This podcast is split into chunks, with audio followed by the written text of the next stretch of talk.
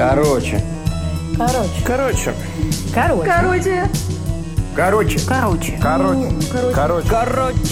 Короче. Короче. Короче. Короче. Короче. Короче. Короче. Короче, всего одна история из моей жизни. Это произошло со мной, когда я только закончила институт и устроилась работать в театр. А, проработав три месяца, мне наконец-то дали роль.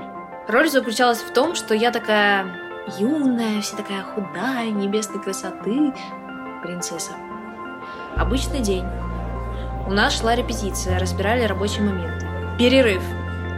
На сцене у нас стоял ящик, достаточно большой. В нашем театре есть актер, он под 2 метра ростом.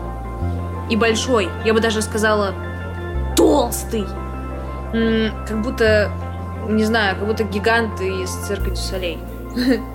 В спектакле он выходил из этого чемодана и садился на него. Чемодан выдерживал его вес, а его вес, на минуточку, больше 120 килограммов.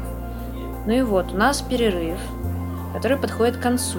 Я выхожу на сцену, смотрю, стоит сундук, а идти в зрительный зал мне лень. Думаю, сяду-ка я на сундук, все равно на сцену потом выходить.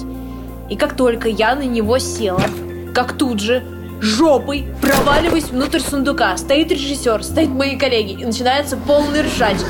Там актеры, я сама начинаю хохотать, потому что, ну, кто бы мог подумать, этот сундук развалился подо мной. Я присела на одну секунду. Свет такая хрупкая принцесса, и не скажешь, что я могу проломить дубовый сундук.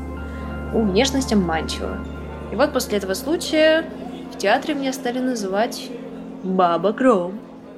Разломаю все, что угодно.